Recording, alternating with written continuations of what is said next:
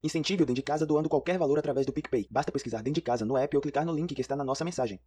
Parece que as orações dos nossos ouvintes estão dando certo, viu, Joy?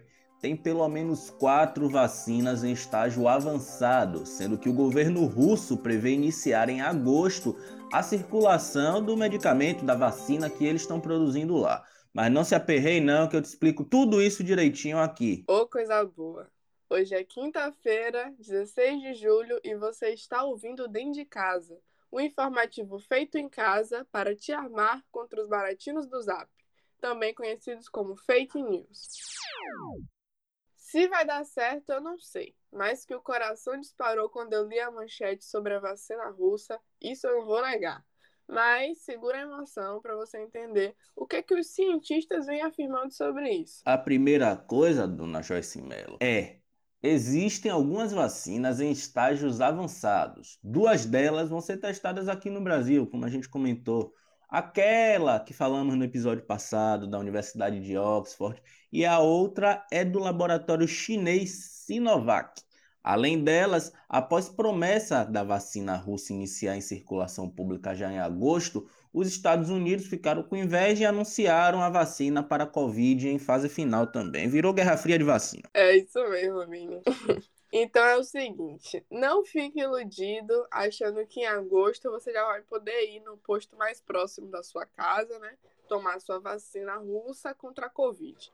Esta circulação pública da vacina que o governo russo mencionou diz respeito a uma pequena quantidade de doses que devem estar prontas daqui a um mês e funcionarão como uma fase 3 dos ensaios clínicos, ou seja, dos testes das vacinas em humanos, só que dessa vez com um número bem maior de voluntários. E com esses testes, se tudo der certo, e há de dar, a distribuição em massa iniciaria em setembro, no entanto, outros estudos podem passar na frente a qualquer momento. E cá para nós, a gente espera que passe, né? E nesse furdunço de vacinas, pois vai lembrar que são mais de 100 vacinas em estudo, o presidente Bolsonaro apresentou à OMS o pedido oficial para entrar no Acordo Mundial de Vacinas para a Covid-19. Quem é ouvinte do Dentro de Casa sabe que, no primeiro momento, o governo decidiu ficar fora desse acordo.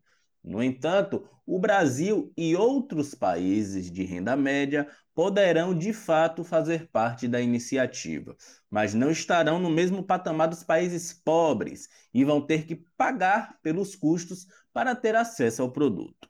O que o pacote garante, porém, é que todos os participantes recebam as futuras vacinas de maneira justa.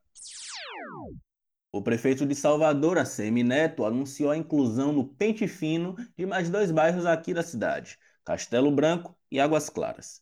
E além disso, Netinho prorrogou por mais sete dias as medidas restritivas em Fazenda Coutos, Coutos, Liberdade e Nordeste de Amaralina. É isso mesmo, Vini. E para a galera que mora em Castelo Branco e Águas Claras, fiquem sabendo que as medidas passam a valer amanhã, sexta-feira, dia 17 a prefeitura informou que os dois bairros foram incluídos depois de registrarem quase 900 casos juntos. Pois é, aí o bicho pegou, né? Já em Lauro de Freitas, a prefeita Moema Gramacho garantiu a reabertura do comércio até início de agosto. Essa decisão tem como base a abertura de novos leitos de UTI na Bahia, que devem levar a taxa de ocupação do estado né, para menos de 75%. Uma reunião entre prefeitos e prefeitas dos municípios da região metropolitana de Salvador foi marcada para hoje, às 14 horas. O objetivo é apresentar propostas de protocolos visando a reabertura do comércio nas suas localidades. Lauro de Freitas registrou 3.515 casos de coronavírus e 56 óbitos. E agora, a notícia que é sempre a mais difícil de dar, né, Vini? Já são quase 113 mil casos confirmados da doença na Bahia. Mais de 2.600 pessoas mortas. Pessoas que eram amigas, parceiras, filhos, pais, avós de alguém, que no momento provavelmente também sente como se estivesse morrido. Né?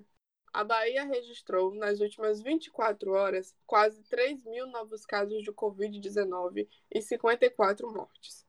Estas informações foram divulgadas no último boletim da Secretaria de Saúde do Estado, CESAB, na noite de ontem, quarta-feira. O Afro Saúde é uma empresa de tecnologia da área de saúde que tem um serviço massa chamado Telecorona.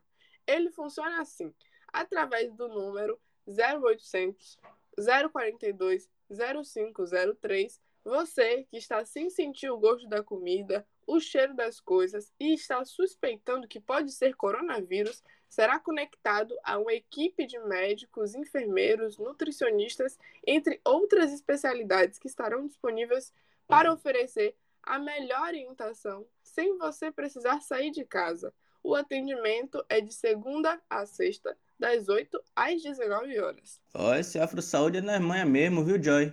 Acesso à saúde é um direito básico que eu e você merecemos. Então fica aqui o nosso muito obrigado a essa galera que está oferecendo tudo isso gratuitamente. E se você moscou no início e não pegou o número, tenha calma que eu vou repetir. 0800 042 0503. Jogue duro neles.